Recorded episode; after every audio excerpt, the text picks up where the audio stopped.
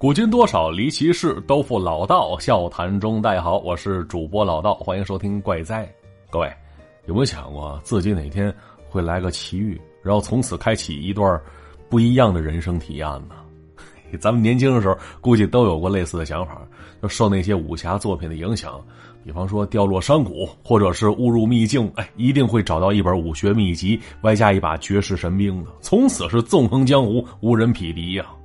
哎，亦或者是受那些奇幻作品的影响，被那蜘蛛咬上一口啊，那或者被神秘射线照上一下呢？啊，从此自己竟然拥有了一项常人无法想象的能力，就好比被咬了之后，竟然可以跟蜘蛛交流了，或者被射线照过之后，可以在有光亮的地方发光了。哎呀，就这种超能力还不如没有呢。嘿，其实类似的想法看似天马行空，嗯，但都有类似的套路。都是经历了大灾大难之后才意外获得的能力，就好比下面要说这故事啊，那叫小东的孩子一次濒死体验，造就了之后不一样的人生经历啊。来听故事吧。那以前咱们也听说过类似的一些说法，说的是濒死体验啊，体验过之后呢，就好像这人一脚踏进鬼门关里去了。啊，尽管后来又把脚抽出来了，却也带回几分阴间的气息，所以之后便总能看见一些不该存在的东西。那小东就是个例子。记得当年年幼时，这孩子挺顽皮的，那时不像现在呀，有个手机呀、pad 呀，这孩子跟被封印了似的，盯着屏幕一动不动啊。就那会儿没这些设备，孩子都喜欢出去跑、出去玩去，成群结伴，蹦蹦跳跳。那家大人也不太管，到点吃饭，冲着窗外一喊，这孩子便各回各家了。那小东当时也这样，尤其是假期，啊，除非那动画片时间，要不然家里几乎看不到他那影子。而相比于寒假，这小东更喜欢暑假，因为每年暑假时间，这爹妈都会带着他出去玩去。那三伏天呢，天气炎热，这海边几乎是小东家每年夏天必去的目的地，毕竟那边有着亲戚，去那边也方便。哎，结果就有那夏天，照例来到海边，甭管是大人还是孩子，都玩的特别开心。那换上泳衣，套上泳圈，泡在海里，是欢声笑语。没一会儿，这大人纷纷上了岸了，晒起太阳，聊起天了。可孩子是玩不够的呀，扎进海里就不愿意出来呀。当然，当时这大人也放心，毕竟滨海浴场那都是缓坡，啊，近岸这边海水没多深，啊，走出去好远也没不到哪儿去。啊，当时这小东套着圈，在海里玩的特别开心。没一会儿，就突然发现不远处啊，有一地方有几处黑黑的礁石，啊，估计是那边沙滩太粗粝了，太扎脚，所以没啥人。那小东见此是突发奇想，想整点活 于是独自走了过去，忍着扎脚的疼，爬上了那几块礁石上边了。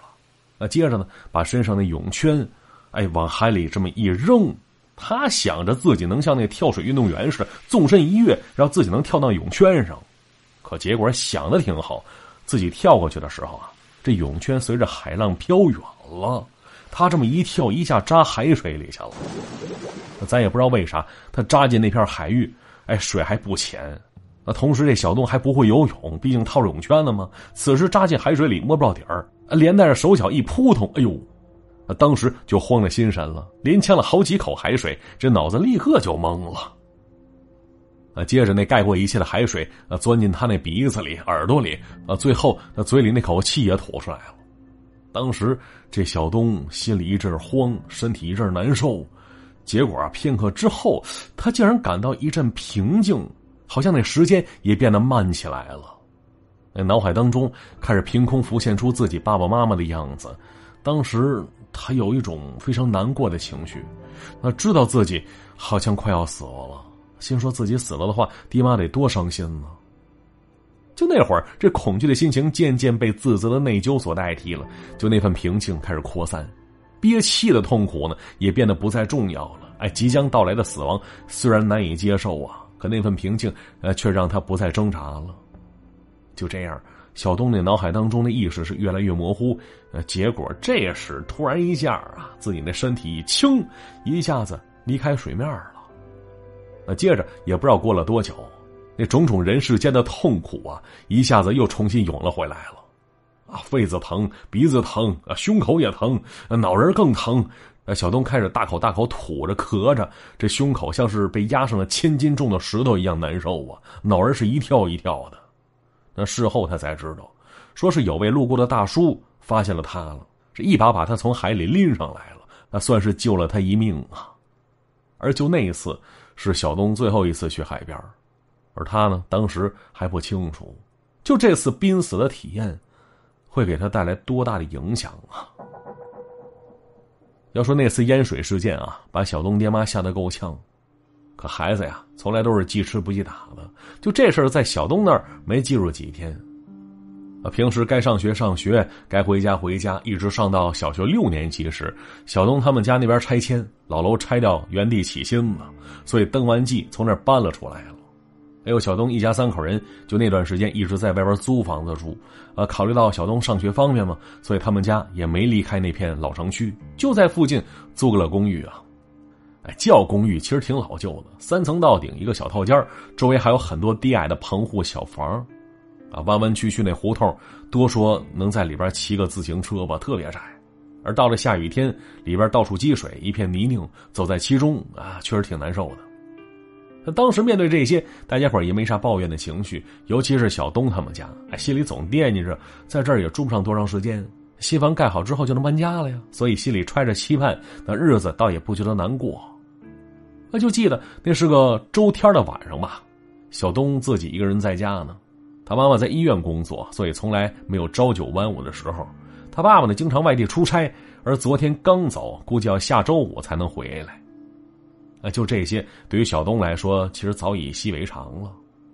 当时天已黑，七点来钟吧，啊，想着第二天要上学，前一天得装书包啊，于是就拿着书本、作业本，是一本本往书包里装。结果这时他突然想起来，哎呦，那自动铅笔那笔芯儿他用完了，那明天上学早自习得用啊。要是临上学时买，呃，时间够呛能赶趟，所以这东西还挺急用的。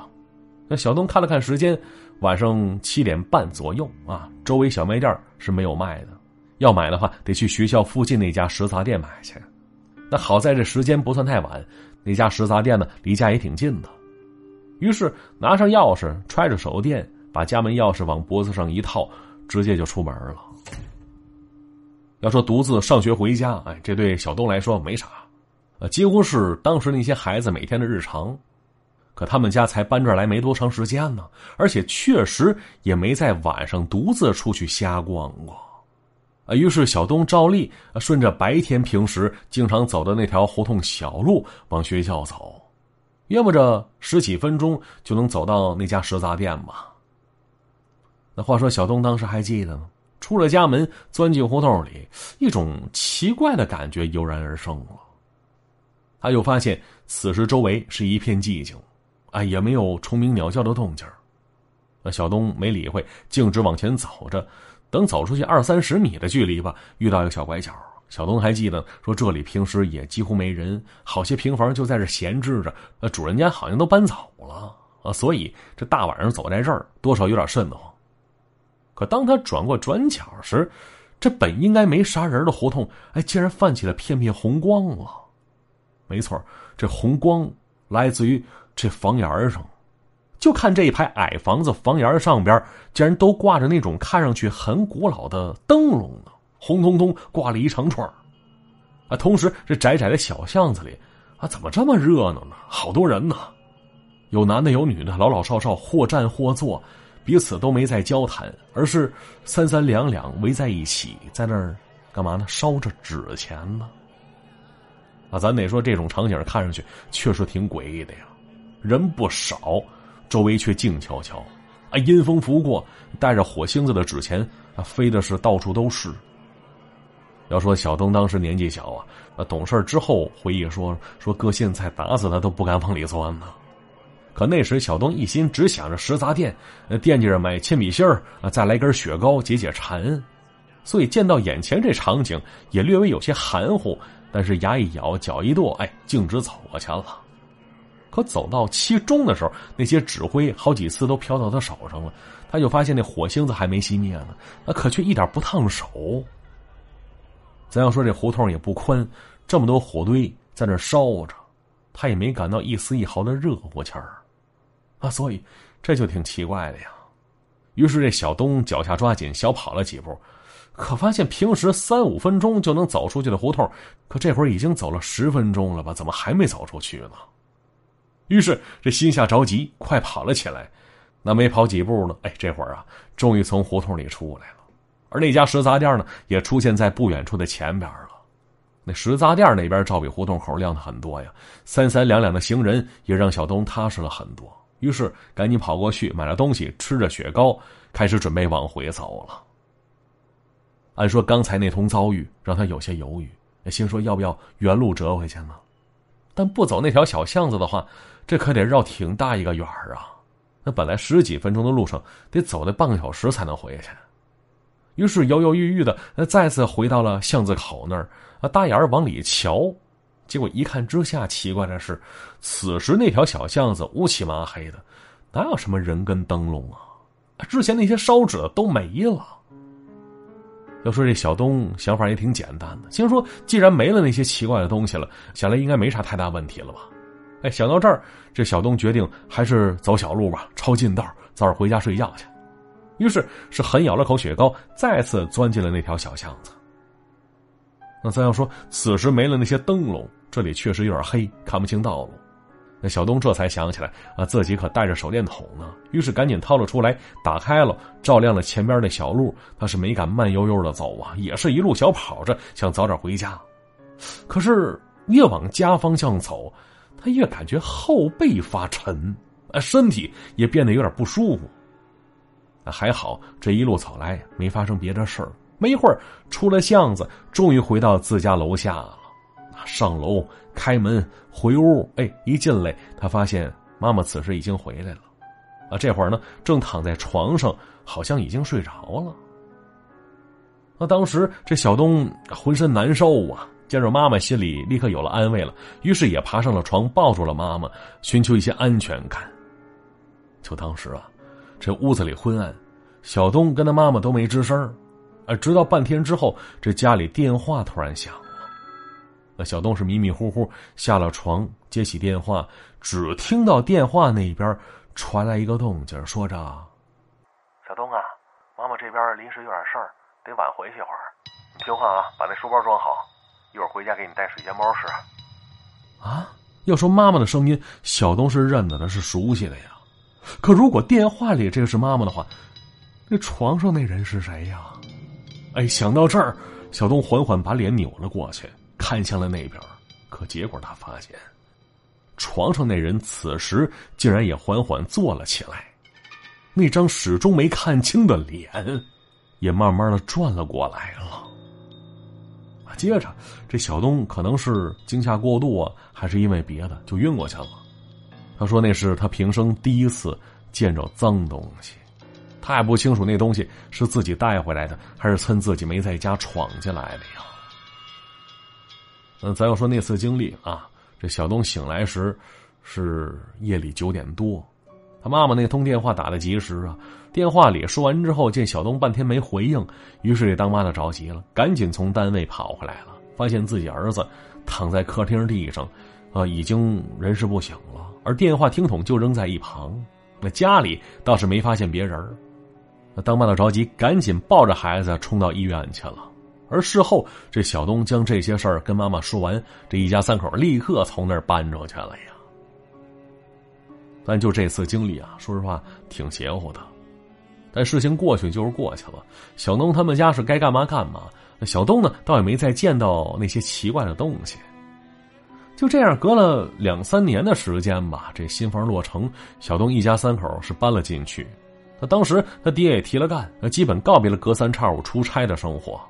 这一家子人生活的也算是其乐融融，可结果，那是小东初三那年，再次让他遇到了个事儿，那算是人生当中第二次的灵异事件了吧？而那次事件是怎么回事我们下集继续说。好，我是主播老道，下集再见。